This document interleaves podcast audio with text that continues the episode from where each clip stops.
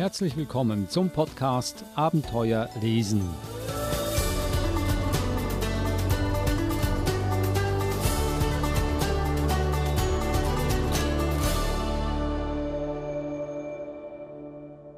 Der Podcast Abenteuer lesen, ein Podcast über spannende und lehrreiche Kinderbücher, aber auch solche, die manchmal zum Schmunzeln veranlassen. Mit der Verhaltenstherapeutin Eva Mura. Hallo Eva.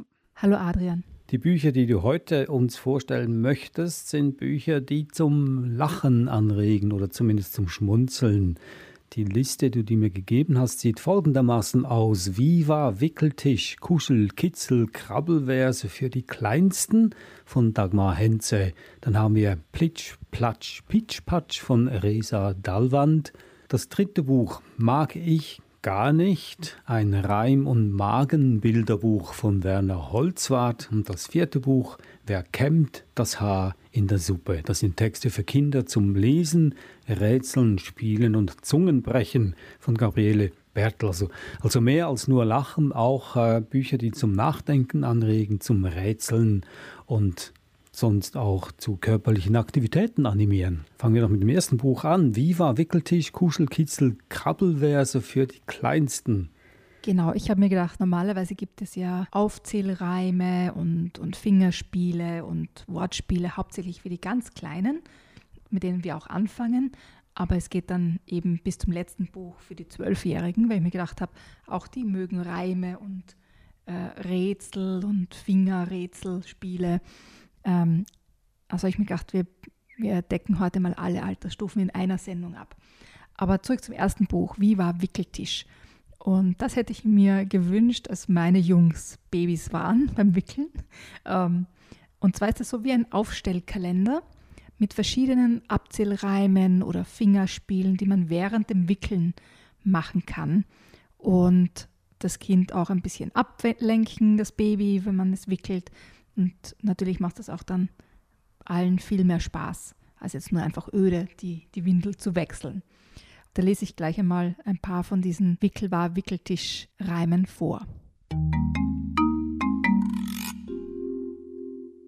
Es war einmal ein Floh, der hüpft herum ganz froh. Und weil er dich so mag, sagt er dir Guten Tag.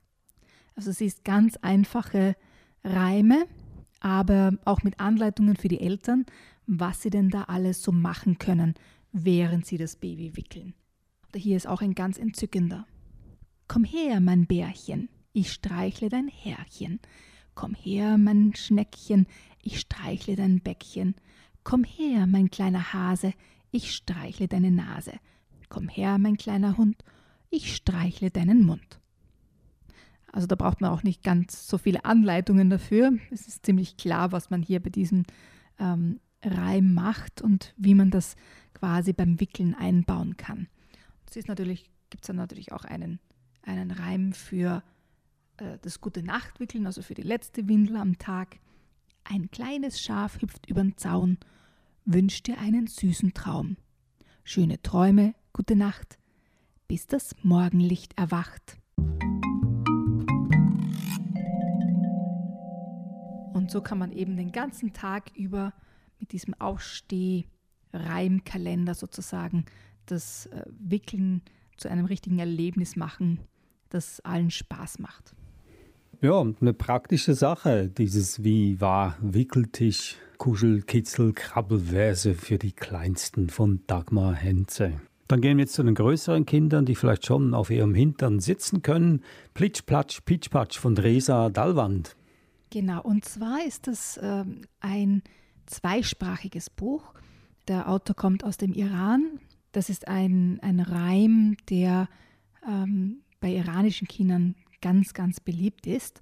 Da lese ich gleich was vor. Es gibt auch ganz, ganz entzückende Illustrationen in diesem Buch.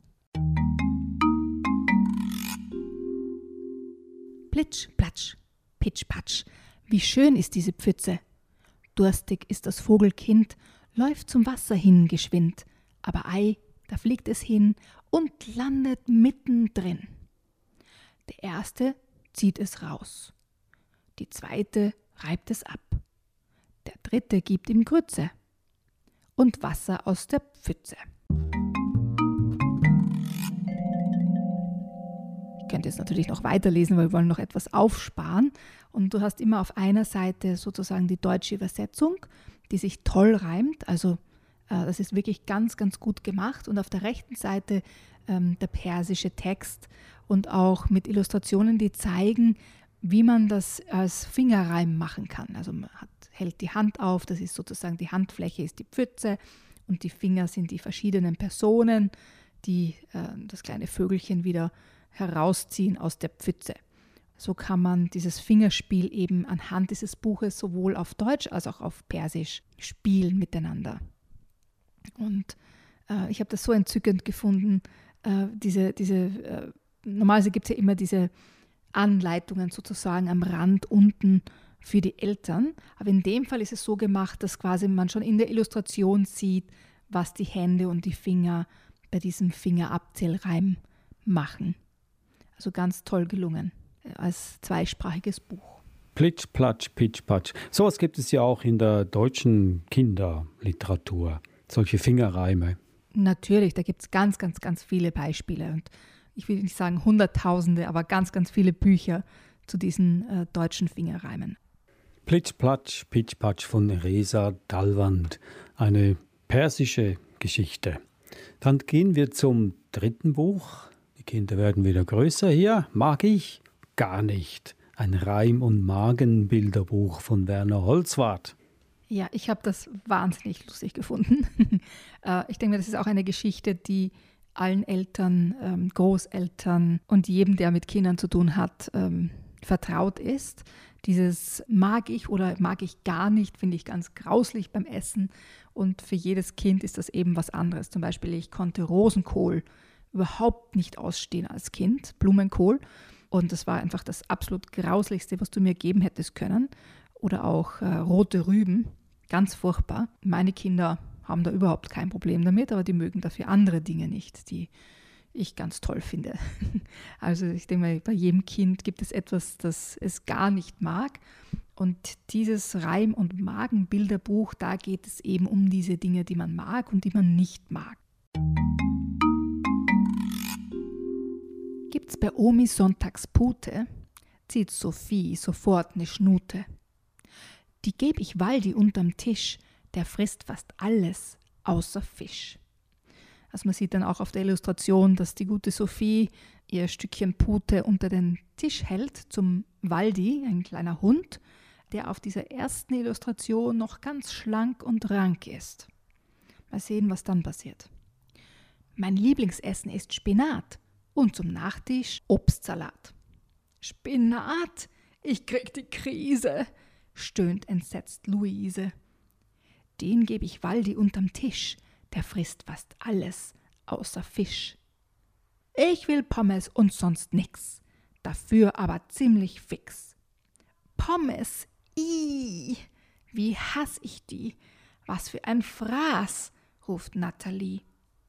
Die geb ich Waldi unterm Tisch, der frisst fast alles außer Fisch. Cool und absolut okay find ich Hühnerfrikassee.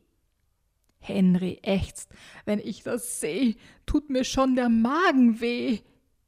Das geb ich Waldi unterm Tisch, der frisst fast alles, außer Fisch. Und ich sehe schon, wohin das Buch führt. Der Waldi mag kein Fisch, aber er kriegt versehentlich doch einen Fisch eines Tages. Und dann, was passiert? Das kann ich dir leider nicht verraten. Aber was ich verraten kann, ist, dass der Waldi dadurch, dass er so viele extra Sachen vom oder unter dem Tisch bekommt, jetzt äh, bereits nicht mehr schlank und rank ist, sondern schon eher eine Walze auf vier Beinen. Also ich äh, vermute mal, dass der Waldi platzt. Oh nein, hoffen wir nicht, oder? Abgesehen vom Unterhaltungswert, äh, das dieses Buch äh, auf alle Fälle verspricht, was hat es für andere Vorteile, wenn ich das meinem Kind zum Lesen gebe? Das kann ja nur bestätigen, dass das Kind Spinat und Blumenkohl und so weiter überhaupt nicht mehr isst und sich nur bestärkt darin fühlt. Hm, das, das glaube ich nicht, Adrian. Ich glaube nicht, dass da eine Gefahr besteht, Adrian, weil Kinder sind sich meist sehr sicher, was sie essen möchten oder was nicht. Aber es zeigt den Kindern, man kann das ja auch dann gemeinsam besprechen, dass äh, unterschiedliche Menschen unterschiedliche Vorlieben und Abneigungen haben. Wie gesagt, also ich habe äh, eine ziemliche Abneigung gegen ähm, rote Rüben oder Rohnen, wie wir in Österreich sagen. Und meine Kinder lieben sie. Also es ist äh, eine gute Grundlage, um einmal darüber zu sprechen, was man so mag und was man nicht mag und dass sich das möglicherweise auch ändern kann. So wie zum Beispiel meine Kinder mochten nie Sushi und mittlerweile lieben wir es alle und, und jeder freut sich, wenn es äh, Sushi gibt. Also dass sich diese Vorlieben und Abneigungen mit der Zeit auch ändern können. Oder kennst du zum Beispiel ein Kind, das gerne Kaffee mag, wenn man es lassen würde, ja. Aber selbst wenn ein Kind einen Sip Kaffee nimmt, sagen sie meistens, oh, ist das grauslich, wie kannst du das nur trinken? Und spätestens, wenn sie dann so Mitte Teenager sind, auf einmal entdecken sie, dass Kaffee doch gut schmeckt und ihre Meinung ändert sich. Und das einfach ein, ein dieses Buch ist einfach ein, ein lustiger Versuch oder eine lustige Möglichkeit, sich darüber zu unterhalten und auszutauschen. Es scheint alles sehr willkürlich zu sein, was ein Kind mag und was es nicht mag, aber vom wissenschaftlichen Standpunkt aus, so viel ich weiß, alles, was generell bitter ist, mögen Kinder nicht unbedingt gerne. Und das hat äh, deshalb ist das so, weil äh, Kinder viel mehr Geschmacksnerven haben als ältere Personen. Also Geschmacksnerven nehmen ab und deshalb ist man auch viel empfindlicher. Und ich kann nur von mir berichten, ich mochte überhaupt kein Sauerkraut. Äh, ich musste jedes Mal fast erbrechen, wenn ich nur Sauerkraut oh. riechen musste. Siehst du, ich liebe Sauerkraut. Gut, das war also. Mag ich gar nicht ein lustiges Reim- und Magenbilderbuch von Werner Holzwart. Dann gehen wir jetzt zum letzten Buch. Das ist wahrscheinlich für die größeren, die größten Leser unter uns. Wer kämmt das Haar? In der Suppe. Texte für Kinder zum Lesen, Rätseln, Spielen und Zungenbrechen. Also die zwei Dinge, die ich gerne vorstellen will, würde aus diesem Buch, ist einmal ein Zungenbrecher. Und wie wäre es, Adrian? Magst du dich mal an einem Zungenbrecher versuchen? Fisches, Fisches, Fische, frische Fische, Fischen, Fische? Nee, Fisches, Fisches Fritz, frischt. Fisches Fritz, Fisch, frische Fische. Das meinst du? Das ist ja ein ganz, das ist ein ganz einfacher. Da habe ich einen besseren für dich. Probier mal diesen Zungenbrecher 1. Okay, sag mal. Okay, gut. Also, ich habe das noch nie gesehen vorher. Ich fange an. Der dicke Dieter dämpft im dicken Dampftopf drei Dutzend dicke Dampfnudeln. Dufte denkt der dicke Dieter, dass der dicke Dampftopf für das dicke Dieter Diener drei Dutzend dicke Dampfnudeln dämpft. Wow, das war gut. Na, jetzt bist du dran. Nummer vier. Nummer vier. Der Schäfer schert seine Schafe, weil seine Schafe ihn scheren.